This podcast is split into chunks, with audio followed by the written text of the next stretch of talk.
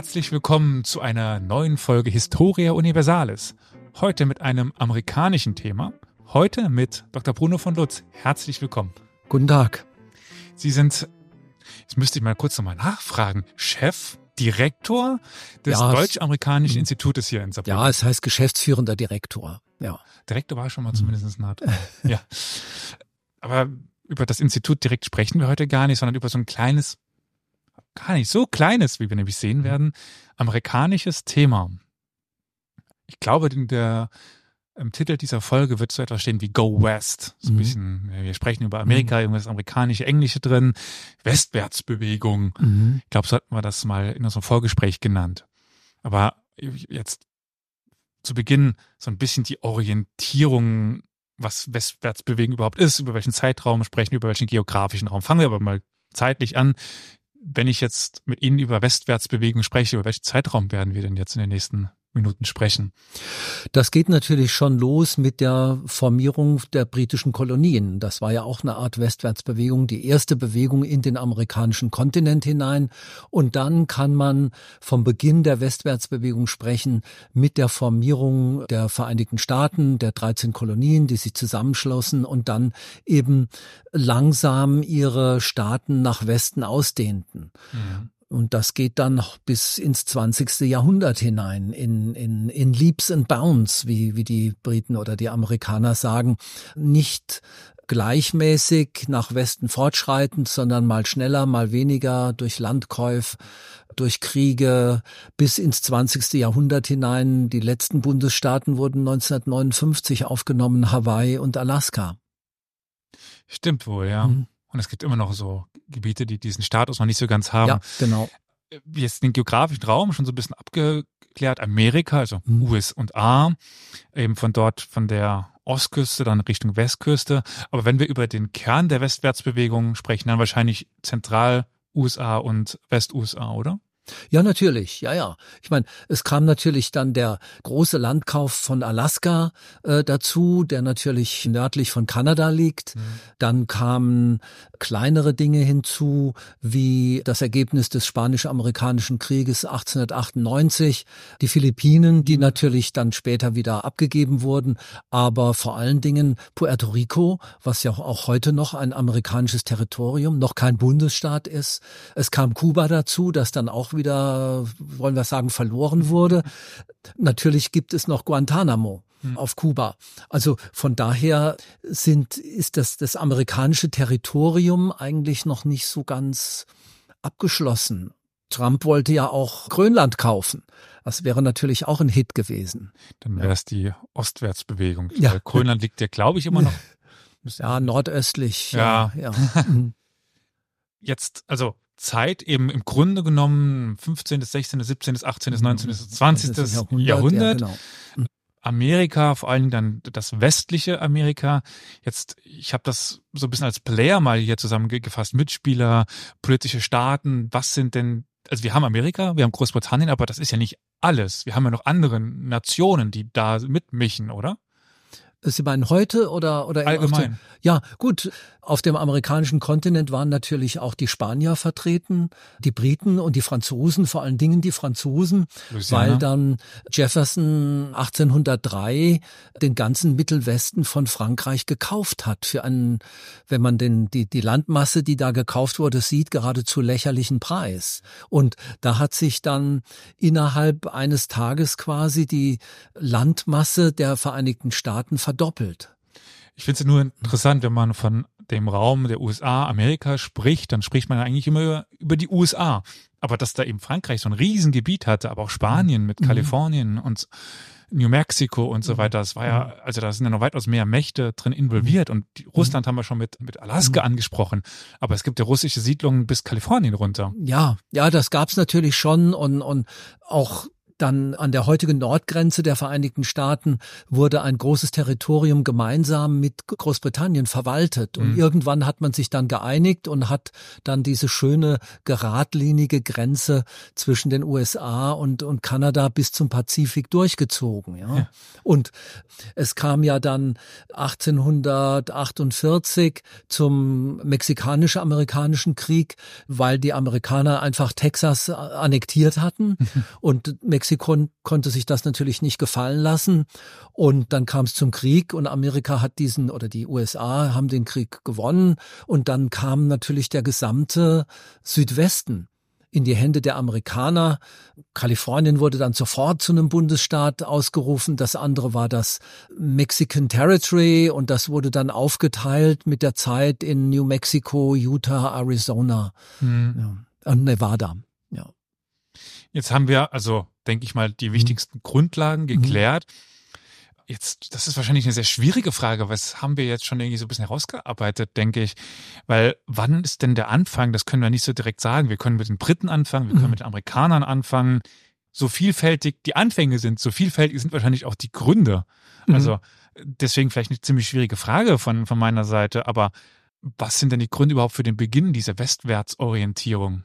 Wenn man da mal so ein paar nennen könnte. Ja, immer natürlich neue Einwanderung, ja, Abenteuerlust. Es, es, Jefferson ist in dieser Hinsicht auch zu nennen, weil er eigentlich auch Forscher war. Er äh, hat auch als Archäologe gearbeitet. Er hat die ersten archäologischen Ausgrabungen an Indianergräbern durchführen lassen. Dann hat er zwei Männer zu einer Expedition überredet, eigentlich im Zickzack bis zur Westküste, bis zum Pazifik, um zu sehen, was gibt's denn da eigentlich? Was, was gibt's denn da für Stämme? Was gibt's denn da für Flüsse? Was, was kann man denn da machen? Natürlich wusste man noch nichts von dem Gold, das da zu finden war, aber das, das war natürlich dann schon sehr weitsichtig im Hinblick auf weitere Landnahmen, auf das Zurückdrängen der Indianer. Im 19. Jahrhundert kam dann eine ideologische Fundierung dazu, nämlich das sogenannte Manifest Destiny. Das ist eine Vorstellung, die eigentlich bei allen kolonialen Mächten auftauchte. Bei den Engländern war das Responsibility und Obligation, eine mhm. Verpflichtung äh, der Welt, den, die, die, eine Zivilisation zu bringen. Das berühmte Gedicht The White Man's Burden von Kipling ist da natürlich dabei. Wenn wir auf Deutschland schauen, so dieser typische Spruch, am deutschen Wesen soll die, Welt, Welt genesen. genesen. Ganz genau. Das war eben eine Vorstellung der, der Überlegenheit der, der, der westlichen Zivilisation gegenüber den, den afrikanischen, chinesischen und natürlich dann indianischen Zivilisationen. Und dieses Manifest Destiny, ein, ein von Gott geoffenbartes Schicksal, den Westen zu besiedeln. Das hat natürlich auch religiöse Gründe, macht euch die Erde untertan und so weiter. Aber das war mit einer der Hauptgründe für das weitere Ziehen nach Westen, abgesehen von, von der Möglichkeit, dass man sich eben in Nebraska oder North Dakota eine, eine Farm einfach greift, ein, eine riesige Landmasse greift, um, um eine riesige Farm zu machen. Ja. Mhm. Ja. Ich nehme es mal an, über die Jahrhunderte haben sich die Gründe auch so ein bisschen, das mhm. hatten Sie gerade schon gesagt, so einfach verändert. Mhm. Sprich, es gab Manifeste Destiny ein bisschen später, früher aber auch die Opportunities, die Möglichkeiten, die dieses Land geboten hat, günstig. Also gerade zu Beginn war es ja sehr, sehr günstig, wenn man aus Europa kam und dann dorthin konnte sich ein Land nehmen, konnte sich dort was mhm. aufbauen. Aber Sie hatten auch ein bisschen von Gold gesprochen, also wahrscheinlich auch wirtschaftliche Möglichkeiten. Ja, später dann der Goldrausch. Wann war der denn so? Circa? Auch Mitte des, des 19. Jahrhunderts, Ende des bis Ende des 19. Jahrhunderts kam ja dann Alaska, auch, auch der, der Klondike, Klondike kam natürlich auch dazu, ja auch darunter zum Beispiel auch ein, ein, ein saarländischer Auswanderer, Weber hieß er, der dann bis nach Kalifornien gezogen ist und sich angefreundet hat mit einem Schweizer, Sutter hieß er, der wurde dann später der Kaiser von Kalifornien, ja. äh, hat eine riesige Farm gehabt und auf auf dieser, auf diesem Gebiet wurde dann der erste Goldklumpen gefunden. Weber wurde dadurch auch reich und wurde dann äh, zum Gründer von Stockton in Kalifornien. Es gibt da noch die Weber Avenue, Weber Convention Center. hat lange in Homburg gelebt, ist nicht mit dem Karls, mit Karlsberg verwandt. ja gut, es gibt ja einige berühmte mhm. Saarländer, die mhm. da runtergegangen ja. sind äh, und Pfälzer, die vielleicht ein bisschen, mhm. ja, lassen wir dieses mhm. Thema. Also, vielleicht um es ein bisschen mhm. zusammenzufassen, wir haben politische Gründe, wirtschaftliche mhm. Gründe, ideologische Gründe, also ganz unterschiedlich je nachdem. Jetzt ist aber so für mich ein bisschen die, die Frage, wir haben jetzt am Anfang Großbritannien und dann haben wir irgendwann die USA.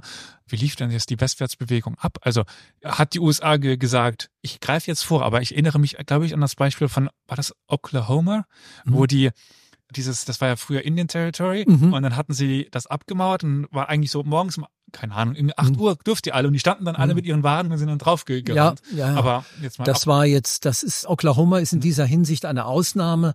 Oklahoma wurde dann auch erst ganz spät zu einem amerikanischen ja. Staat.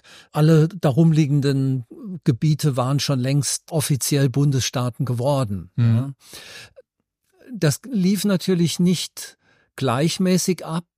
Ein Bundesstaat nach dem anderen kam dazu, aber auch das war nicht so einfach, weil man genau wegen der Sklavenfrage zum Beispiel einerseits im Senat die Balance zwischen sklavenhaltenden und sklavenfreien Staaten wahren musste, denn pro Staat kamen immer zwei Senatoren dazu. Wenn also ein, ein sklavenhaltender Staat mit zwei Senatoren dazu kam, musste man auch schauen, dass man einen nördlichen Bundesstaat, der sklavenfrei war, auch dazu nehmen. Mhm. Komplizierter war es dann bei den Repräsentanten der einzelnen Bundesstaaten für das Repräsentantenhaus. Dort sind nämlich die einzelnen Vertreter der Staaten bemessen nach der Bevölkerungsstärke. Und das war nämlich das berühmte Problem zu Beginn der Staatsgründung. Wen zählt man denn als Bevölkerung? Mhm. Und die Interessanterweise haben dann die Südstaaten gesagt, wir zählen die Sklaven mit. Und die sklavenfreien Nordstaaten haben gesagt, nee, nee, das könnt ihr nicht machen. Die Sklaven sind keine Bürger. Insofern hatten sich dann die Interessen umgedreht. Und darüber wären die, die Kolonien schon fast auseinandergebrochen.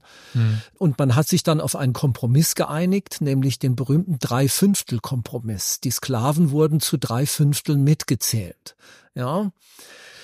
Das heißt, wenn ein Bundesstaat dazukam, musste man schauen, wegen der Senatoren, ein mhm. Nordstaat musste dazukommen, dann war die, das Verhältnis in, im Senat wieder ausgeglichen. Aber man musste schauen, wenn ein bevölkerungsreicher Südstaat dazukam, musste man schauen, dass auch ein bevölkerungsreicher Nordstaat dazukam. Oder man musste zusätzliche Kompromisse hm. machen. Und diese Kompromisse wurden dann immer komplexer bis es dann einfach nicht mehr ging, bis es dann 1861 zum Bürgerkrieg kam. Ja. Der berühmte Missouri Compromise ist zum Beispiel ganz interessant.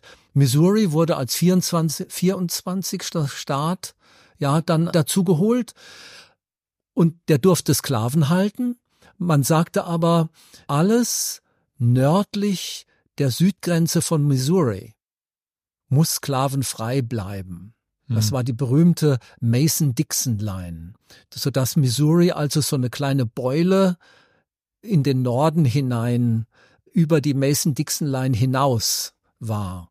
Und das ist dann irgendwann auch wieder aufgelöst worden, aber man hat dann gesagt, gut, das reicht aber nicht.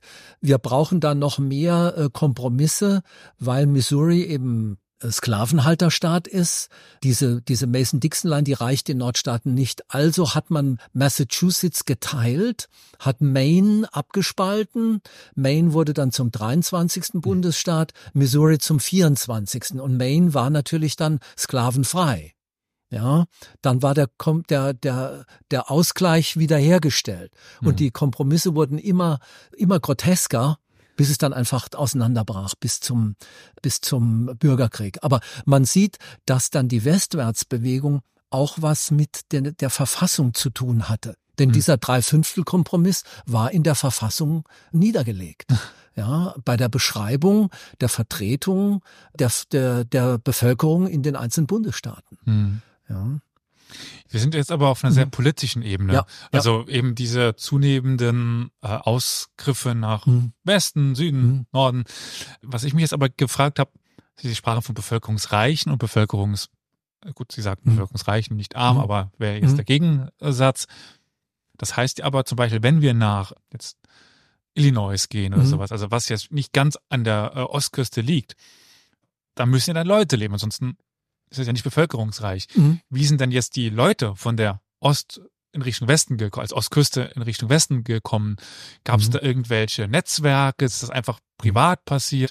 Kann man dazu irgendwas sagen? Ja, das ist natürlich erstmal privat gewesen. Leute haben sich einfach auf den Weg gemacht. Mhm. Aus Unternehmungslust, aus Abenteuerlust. Das ist ja so ein amerikanischer Charakterzug und Dann die gesamten Welt. Ja, es heißt immer, sobald die Europäer amerikanisches Land betreten, werden sie amerikanisiert. Die, die amerikanische Alma Mater, hm. dass der Umgang mit der Wildnis, man spricht ja von der Frontier, vielleicht können wir da gleich nochmal drauf kommen, aber es waren, und von dieser Abenteuerlust zehren, zehren natürlich alle Wildwestfilme des 20. Jahrhunderts. Ja. Man, man ist, hat sich eben einem Treck angeschlossen, ja. Und es gab natürlich dann Wege, die bekannt waren. Es gab aber auch Wege, die neu gestaltet wurden. Erstmal über die Appalachen. Das musste man erstmal finden. Da kamen dann eben Leute wie Daniel Boone, zur Berühmtheit, Leatherstocking dann später. Nach, nach Daniel Boone sind viele Orte auch benannt. In Missouri gibt's Boone's Lick, Booneville, der eben dann Wege durch diese Berge fand und dann Siedler drüber geleitet hat. Oder auch dieser Weber, von dem wir eben sprachen, der mit einem Treck über die Rockies kam, der vorher noch nicht betreten war. Also ein ganz neuer Weg wurde da gefunden. Und es gab auch Wege, die dann in die Katastrophe geführt hatten, wo es bis zum Kannibalismus kam, wo Leute dann auch überwintern wollten, aber das ist, hat, ist, ist nicht geglückt. Also da waren, das waren Katastrophen, die da pass passiert sind. Und dann darf man nicht vergessen, die Eisenbahn. Ja, und das war natürlich ein staatliches Programm und das dann allerdings dann schnell von, von privaten Investoren dann übernommen wurde. Die Eisenbahnen nach Westen. Ja, auch da gibt's viele Filme drüber. Und auch das muss man dann mal sehen.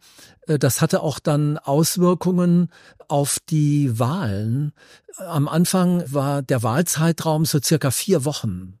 Ja, und dann hat man, hat man festgestellt, jetzt mit der Eisenbahn ist die Kommunikation schneller und dann kam, ich meine, es war 1841, aber legen Sie mich jetzt nicht fest, kam die Möglichkeit dazu zu morsen an, an, in jedem Wildwestfilm gibt es eine Bahnstation, wo einer drin sitzt, der morst. Piep, piep, piep, Meist, meistens wird er nach fünf Minuten erschossen. Jedenfalls gab es eben dann die Möglichkeit, innerhalb von weniger Stunden die Ergebnisse der Ostküste bis in die entlegensten Winkel bis zur Westküste dann zu funken. Mhm. Und daraufhin hat man dann beschlossen, wir machen die Wahlen an einem Tag. Mhm. Also auch das hat indirekt was mit der Westwärtsbewegung zu tun. Jetzt, was ich mir auch noch mhm. so die Frage gestellt habe, Sie hatten ja mhm. dieses Ausgreifen politisch beschrieben mhm. und jetzt sind wir so ein bisschen auf dieses, die Tracks und mhm. alles eingegangen. Mhm. Aber ich kann mir vorstellen, bevor überhaupt ein Bundesstaat gegründet worden ist, mhm. waren da ja schon Menschen. Ja. Also, das ist ja für heute, für uns heute super schwer vorstellbar. Ich glaube, es gibt so theoretisch ein paar Flecken auf dieser Welt, die noch nicht von irgendeinem Staat beansprucht sind. Jetzt abseits von Antarktis, Arktis ja, und so weiter. Ja.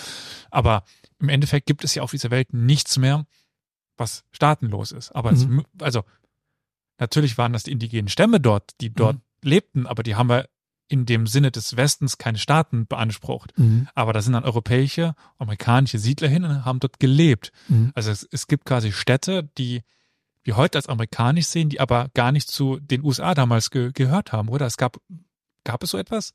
Ja, natürlich. Erstmal Texas. Mhm. Das war ja mexikanisch. Ja. Und nach einer Weile sind amerikanische Siedler in, ihr, in einer stärkeren Maße nach Texas eingewandert, bis dann, wollen wir mal sagen, imperialistische Kräfte ja. in, im, im amerikanischen äh, Kongress eben sagten, jetzt sind wir so weit, dass wir das Ganze auch annektieren, annektieren ja. können. Das ist gar kein Problem. Ja. Oder Siedler sind dann immer weiter in Indianerterritorium vorgestoßen, haben vielleicht mit den Indianern oder wie man heute heute sagt, mit den äh, Native Americans Verträge abgeschlossen, die dann nach vier Wochen bereits wieder gebrochen wurden. Das kennen wir alle. Also es war ein ständiger Kampf, es war ein ständiges Vorantreiben der sogenannten Frontier, nämlich die, die, die Scheidelinie zwischen Zivilisation und Wildnis. Und das hat natürlich auch für die amerikanische Identität eine wichtige Rolle dann gespielt. Man musste die Frontier immer weiter nach Westen treiben. Man hat Zivilisation aufgebaut. Das heißt nicht, dass man den Indianern von heutiger Sicht aus die Zivilisation absprechen würde. Aber damals aus, aus der Sicht der, der Weißen hatten die Indianer weder eine Zivilisation noch eine anständige Sprache noch sonst was. Mhm. Man hat ihnen eben jede Daseinsberechtigung abgesprochen. Das war im britischen Empire so, das war bei den Franzosen so und bei den Deutschen in der Kolonialpolitik genauso. Und man hat diese Frontier dann weiter nach Westen getrieben und mit der Zeit hat dieser Begriff der Frontier dann ganz andere Bedeutung erlangt, nämlich Herausforderung. Mhm. Hört man heute auch immer wieder.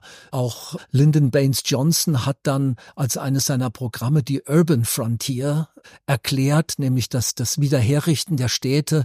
Kennedy hat die Space Frontier dann ausgerufen. Also jede Art der Herausforderung wird dann äh, mit dem Begriff der Frontier belegt. Und man hat dann auch gesagt, der, die Pazifikküste muss ja nicht das Ende sein. Wir holen uns auch noch Hawaii. Hm. Ja, oder, oder wir ziehen eben weiter in den asiatischen Raum. Das ist ja auch bekannt. Ja, also Koreakrieg, Vietnamkrieg. Also diese, diese Westwärtsbewegung hat immer noch Nachwirkungen gehabt und sagen wir mal, linguistisch ist es immer noch ein, ein Begriff, die Frontier. Historia Universalis ist ein kostenloser Podcast.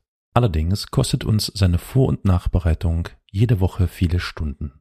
Wenn dir gefällt, was wir tun, dann freuen wir uns über eine Kaffeespende über co-fi.com slash Historia Universalis oder finanzielle Unterstützung in Form einer SEPA-Überweisung.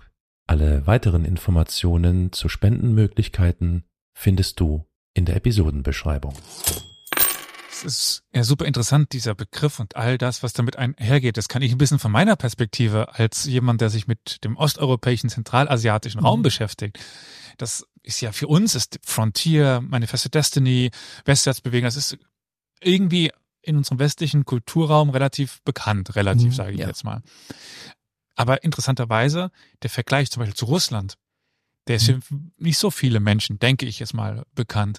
Weil im Endeffekt haben wir ja dieser wilde Westen, für uns ja irgendwie so mhm. eine, also sehr, etwas sehr Bekanntes für Amerika, für diese ganze Be Bewegung, gibt es ja im Endeffekt auch im Osten von uns. Mhm, ja. Also Russland hat dieses, die Ostwärtsbewegung hat genau dasselbe, auch für diese Tracker, diese Tracks und all das, die Cowboys, das, also, mhm. das sind dann halt nicht Cowboys, sondern mhm. Kosaken. Mhm. Aber all das, was wir in Amerika sehen, sehen wir eigentlich auch in Russland. Mhm. Da gibt es auch die Frontier, nur mhm. heißt halt nicht Frontier, ja. weil die nicht amerikanisch oder ja. nicht Englisch sprechen. Aber es ist schon interessant, dass auch dann diese beiden Nationen, die dann im 20. Mhm. und 21. Jahrhundert leider äh, jetzt so aufeinandertreffen, so politisch, so eine ähnliche Geschichte haben. Gut, Russland wurde nicht durch eine Kolonialnation gegründet, könnte je nachdem noch sehr weit in die Geschichte zurückgehen, der Wanderung der Slawen, aber mhm. führt das auch zu, zu weit. Also ich finde es sehr interessant, diese äh, Gemeinsamkeiten zu, zu sehen. Also mhm. ein kleineres Ursprungsland, also die mhm. USA, die 13 waren es? 13, 13 Kolonien. 13 ja. Kolonien oder halt Moskau, mhm. Mhm. die sich dann in eine Himmelsrichtung, wo halt mhm. unzivilisiertes, ich mache jetzt übrigens Ausrufe hier äh, an Anführungszeichen, mhm. äh, das sieht man im Audiomedium ja schlecht, als unzivilisierte Völker leben und sich dahin dann so peu à peu ja gar nicht ausschließlich durch staatliches Eingreifen ausgebreitet mhm. haben, weil auch in den USA, wenn ich das jetzt so richtig verstehe, ist es ja nicht immer davon ausgegangen, dass die Regierung der USA sagt, wir wollen jetzt dorthin, mhm. sondern die Menschen sind ja teilweise okay. selbst entschlossen ja, ja. dahingegangen. Ja. Mhm. Dann haben wir eben sowas wie der Begriff des Cowboys durch die Westernfilme so ein mhm. bisschen ver verzerrt, aber wir haben eben so Gruppen, mhm. halbstaatlich, Milizen und so weiter, die sich dann ausgebreitet haben. Wir haben die Kosaken bei den Russen, die eben auch von Fluss zu mhm. Fluss zu, zu, zu Fluss immer weiter nach mhm. Sibirien hineingehen. Wir haben einer der wichtigsten Siege in dieser Ostausbreitung ist, also in, in, in Sibirien, ist durch einen Kosaken gemacht worden, der das zuerst auf mhm. privates Interesse gemacht hat und dann ist der russische Staat aufgesprungen. Und sowas haben wir dann ja wahrscheinlich auch in den USA. Ja, man, man kann durchaus sagen, dass die Regierung reagiert hat auf das, was Einzelpersonen dann schon erreicht hatten. Mhm. Ja, also das, das, das Zurückdrängen der, der Natives, dass einzelne Händler nach, nach vorne gegangen sind. Also da gibt's auch ein, ein Buch, das damals sehr bekannt wurde, das etwa so 1894, meine ich, rausgekommen mhm. ist, dass eben diese Westwärtsbewegung als identitätsstiftende Komponente für die Amerikaner beschreibt. Ja. Also nicht so sehr die Sklaverei als wichtige Komponente im amerikanischen Leben, sondern eben die Westwärtsbewegung. Es gab ja oder gibt heute noch alle zehn Jahre eine Volkszählung, der Census, und 1890 kam dieser Census zum Schluss, dass die Westwärtsbewegung an ein Ende gekommen mhm. ist. Man hat den Pazifik erreicht. Mhm. Das Land ist besiedelt, was natürlich auch heute noch nicht der Fall ist. Aber das war dann wie ein Schock, ein Kulturschock für die Amerikaner. Was jetzt? Wo gehen wir denn jetzt hin? Ja? ja. Und dann hat ein Historiker ein, ein Buch geschrieben, the, the, Significance of the Frontier uh, in American History, also die Bedeutung dieser Grenze in der amerikanischen Gesellschaft und hat eben gezeigt, nach seiner Meinung, wie dieses Vorwärtsstreben, dieser ständige Kampf an der Grenze zur Wildnis den amerikanischen Charakter geformt hat. Mhm. Also er geht davon aus, dass nicht so sehr europäische Keime, wie sie aus Europa nach Amerika verpflanzt wurden, äh, den amerikanischen Charakter oder die amerikanische Identität bilden, sondern diese Westwärtsbewegung. Und, und das war natürlich dann für viele Amerikaner ganz wichtig zu wissen, wir sind keine Europäer europäischen Pflänzchen, sondern wir, wir wurden geformt und charakterlich gebildet auf dem amerikanischen Kontinent selbst. Das ist so eine Abkapselung. Das, das war im 19. Jahrhundert auch literarisch so und, und musikalisch und vielleicht musikalisch ein bisschen später. Aber vor allen Dingen hat man gesagt, ja, der amerikanische Charakter, die amerikanische Identität beruht auf dem Kampf an der, an der Frontier. Und dann hat man gesagt, ah, das ist ja wunderbar, dann brauchen wir uns um die Sklaverei gar nicht mehr so zu kümmern. Ja. Gut, Ideologie und eigene Vergangenheit mhm. erschaffen, eigene Rechtfertigung. Das ist in Deutschland ja. auch ganz interessant zu sehen.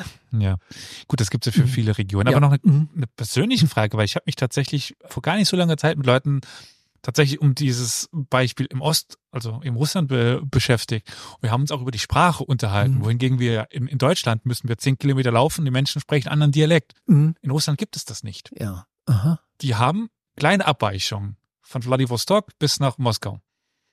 Das ist fast dasselbe Russisch. Mhm. Ich bin mir da gar nicht so bewusst darüber, wie das in den, in den USA ist. Mhm. Haben die lokale Dialekte? Ich meine, dieses Texas mhm. und so weiter, mhm. dieses, dieses etwas breitere mhm. gesprochene Texas Mhm. Aber würde sagen, ich kann es jetzt nicht genau sagen, wie es in der Wissenschaft gehandhabt wurde, aber lange sprach man dann vom General American. Mhm. Und das ist inzwischen natürlich aufgegeben. Es sind viel, viel genauere Untersuchungen. Natürlich gibt es das Ostküstenenglisch, es gibt das Südstaatenenglisch, das ist dieser sogenannte Nasal Twang. Mhm. Man spricht eben durch die Nase und man fügt auch einzelne Silben dazu, die Diphthongierung. Man, man, man zieht das Ganze so ein bisschen, das zieht zieht sich wie Kaugummi, ja. Aber sprachhistorisch ist es so, dass natürlich die Engländer und wenn man sagt die Engländer, dann ist das vollkommen ungenau. Aber jedenfalls kam die Form des Englischen natürlich dann Anfang des 17. Jahrhunderts in die USA und Forschungen zeigen, dass man genau nachweisen kann, heute noch, aus welchen Gegenden die damaligen Siedler kamen. Und dann ist es so ein, ein, ein linguistisches Paradoxon. Diese, diese Siedler mit ihrem Englisch damals haben dann ihr Englisch mit in den Westen genommen. Und es sind aber unterdessen weitere englischsprachige Leute in den Osten eingewandert, die dann ein Englisch mitgebracht haben, das sich unterdessen auch ein bisschen weiterentwickelt hat so dass man sagen kann, dass das Englische der Ostküste ein viel jüngerer Sprachzustand ist als das Englisch des Westens. Je weiter man nach Westen kommt, desto älter ist der Sprachzustand des Englischen. Wir sind zwar gerade ein bisschen in die Richtung Ideologie abge oder wir sind haben uns dahin entwickelt. Ich habe es aber gerade auf Ihre Ausführung noch eine kleine Nachfrage, weil Sie sprachen jetzt ja über die Engländer, das ist zu allgemein gesprochen, mhm. weil es ist ja eben gar nicht so, dass da nur Engländer kamen. Also springen wir quasi mhm. nochmal so ein bisschen quasi ja, ja fast mhm. an den Anfang, weil die Westwärtsbewegung ist ja gar nicht von den Engländern gemacht worden. Mhm. Wir könnten das ja gerade mit der Ideologie verbinden, weil eine gemeinsame Ideologie ist ja wichtig, weil wir haben mhm. eben nicht eine homogene Masse. Also mhm. wer wandert denn da? Ja, natürlich waren es erstmal die Engländer, die die 13 Kolonien gegründet haben und die, die Founding Fathers waren alle Engländer, Schotten und Iren. Da war kein deutscher Name dabei bei den Unterzeichnern der Declaration of Independence oder der Unterzeichnung der, der Verfassung. Die Declaration of Independence und die Verfassung ist auch ein, ein, sind auch eine, eine direkte Reaktion auf die Beziehungen zu, zum britischen König. Mhm. Ja. Aber natürlich kamen dann Deutsche, Siedler, dann Italiener, Spanier, Osteuropäer, vor allen Dingen auch Nordeuropäer dazu und die haben sich alle in unterschiedlicher Weise integriert oder integrieren lassen. Die Deutschen haben sich besonders schnell und gut integriert, die Italiener weniger. Man kann heute noch die italienischen Stadtteile genau äh, festlegen oder Chicago, ja, es, das war eben 1890 so, diese, die, die, die Message war dann, Leute, ihr braucht gar nicht mehr weiterzuziehen. Es ist gelaufen. Wir haben den Pazifik erreicht. Bleibt, ihr könnt gerade genauso gut hier bleiben. Und da ist die, diese Einwanderungswelle aus Italien gegen Ende des 19. Jahrhunderts, New York und Chicago ja, die sind dann eben schon mal da geblieben. Die sind nicht weitergezogen. Wohingegen die Deutschen, die vorher schon kamen, gerade in den 40er Jahren des 19. Jahrhunderts, die sind natürlich dann alle äh, gen Westen gezogen, vor allen Dingen in den Mittelwesten, Pennsylvania, vom Missouri dann auch. Und Chinesen haben sich so gut wie nicht integriert. Die Spanier, die ja ursprünglich auch in Florida waren. Die USA haben Florida auch von Spanien gekauft und die im Südwesten waren, die haben sich auch nicht gut integriert. Und da gibt's natürlich eine interessante Entwicklung in der amerikanischen Bevölkerung, dass jetzt auch immer mehr Hispanics einwandern so dass der Anteil der Hispanics im Augenblick bei 20 wenn, Prozent, wenn nicht sogar schon darüber liegt ich sage jetzt auch mal mit, mit, den, mit den Anführungszeichen Befürchtungen, dass in 30 bis 40 Jahren die Hauptsprache in den USA Spanisch ist. Ja, dabei waren sie mal Deutsch. ja. Das wäre auch noch so ein ja. interessantes äh, Gedankenspiel ja. gewesen. Ja. ja, natürlich. In, in Pennsylvania äh, war gab es mal eine kurze Zeit, wo die, die Deutschen fast die Mehrheit gebildet haben. Mhm. Ja. Was aber nicht dazu geführt hat, dass man, dass es eine Abstimmung gab, ob Deutsch die Nationalsprache werden soll. Mhm. Das, und, und da gibt's ja diesen Mythos, ja. dass Deutsch wegen einer Stimme nicht zur Nationalsprache wurde. Das stimmt nicht. Das ist der sogenannte Mühlenberg-Mythos. Da war ein, ein amerikanischer Politiker Mühlenberg, der in, in Virginia sich dagegen ausgesprochen hat, dass Gesetze auch auf Deutsch publiziert werden sollen. Und das war aber in Virginia. Okay. Ja. Also das hat sich dann so als, als ein, ein, ein, ja, ein Gedankenspiel weiterentwickelt, wo man denkt, ach, das wäre doch toll, wenn man, wenn Deutsch die Nationalsprache der USA werden würde. Ich hatte schon mal davon gehört, dass es sowas gegeben hätte, Aha. aber jetzt nicht an einer Stimme und so weiter. Das ist, mhm. das ist mir jetzt neu, dass es das, dass, dass es diesen Mythos gibt. Aber ja, vielleicht an dieser Stelle gibt es noch so ein paar die anekdotische Evidenz, so ein paar Beispiele für diese Westwärtsbewegung. Wir hatten schon über Oklahoma mhm. gesprochen, das hatte ich so ein bisschen vorgegriffen, mhm. weil ich das ja. einfach interessant finde, dass sich da wirklich morgens mit der Pistole stand pff, und jetzt dürft ihr. Ja. Aber gibt es da noch so ein paar interessante Beispiele für diese Westwärtsbewegung, die Ihnen einfallen, wenn ich jetzt so sage, erzählen Sie ein paar anekdotische Evidenzen von der Westwärtsbewegung? Ja, auch da wieder zusammenhängend mit der Sklaverei. Wir haben den Missouri-Kompromiss erwähnt, wo dann Missouri so als, als eine Beule nördlich der Mason-Dixon-Line zu finden ist. Und das hat man dann schnell wieder aufgegeben, weil man im Sinne der, der Freiheit der Einzelstaaten gesagt hat, warum sollten die Bevölkerungen in den einzelnen Bundesstaaten nicht selbst entscheiden können, bin, sind wir Sklavenhalter oder nicht. Und Kansas direkt westlich von Missouri, hat man zugestanden, dass es eine Abstimmung gibt. Und das hat dazu geführt, dass Tausende von Leuten aus Missouri nach Kansas eingewandert sind, um da für die Sklaverei abzustimmen. Ja, the popular vote.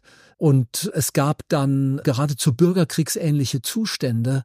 Es wurde dann letztendlich doch abgelehnt, aber man sprach von Bleeding Kansas, weil das so blutig war. Und äh, man hat eben versucht, diese Gesetze dann in irgendeiner Weise zu unterlaufen.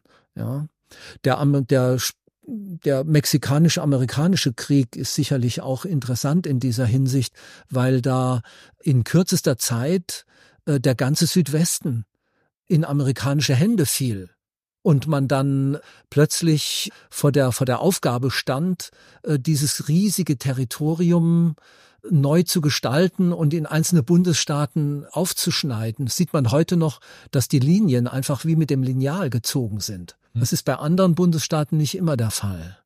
Ja. Ich glaube, war auch der letzte bewaffnete Konflikt auf dem Gebiet der USA. War das nicht so? Gut, ja, das war natürlich der, der Bürgerkrieg 1861, 65. Ja. ja, das, das war der letzte bewaffnete, die letzte bewaffnete Auseinandersetzung, wenn man mal den 6. Januar 2020 äh, außer Acht lässt. der, die Erstürmung des Kapitols. Ja, ja okay. Ja. Deswegen vielleicht Krieg gegen eine andere ja. Nation. Ja. Ich denke, wir haben jetzt so einen ganz schönen Querschnitt bekommen, so ein bisschen interessant und schöne Einblicke, aber auch so einen großen Rahmen. Also das Ende war dann quasi irgendwann, ja, die kam halt dann an in Kalifornien. Mhm. Jetzt Oregon ist, glaube ich, auch dort, oder? Ich bin, nee. Ja, Oregon ist, ist, ist, so. ist genau, ist, ist der, der nördlich, der nordöstlichste mhm. Bundesstaat.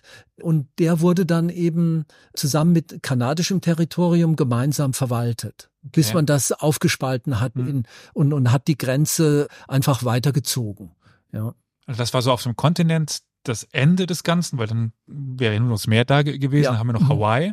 Ja. Was war dann, wann, wann war Hawaii? 1959. 1959. Direkt mit, mit Alaska zusammen. Man, Waren aber zu, davor? War, zu, zuvor, genau, zuvor nimmt der amerikanische Staat ganz offiziell Besitz von einer Gegend und das ist dann ein Territory. Genauso ist Puerto Rico immer noch Territory. Territory, American okay. Territory of the United States. Mhm. Puerto Rico hat bestimmte Vertretungsrechte im Senat, aber ist nicht voll stimmberechtigt. Ja. Auch Guam zum Beispiel. Auch Guam natürlich. Ja.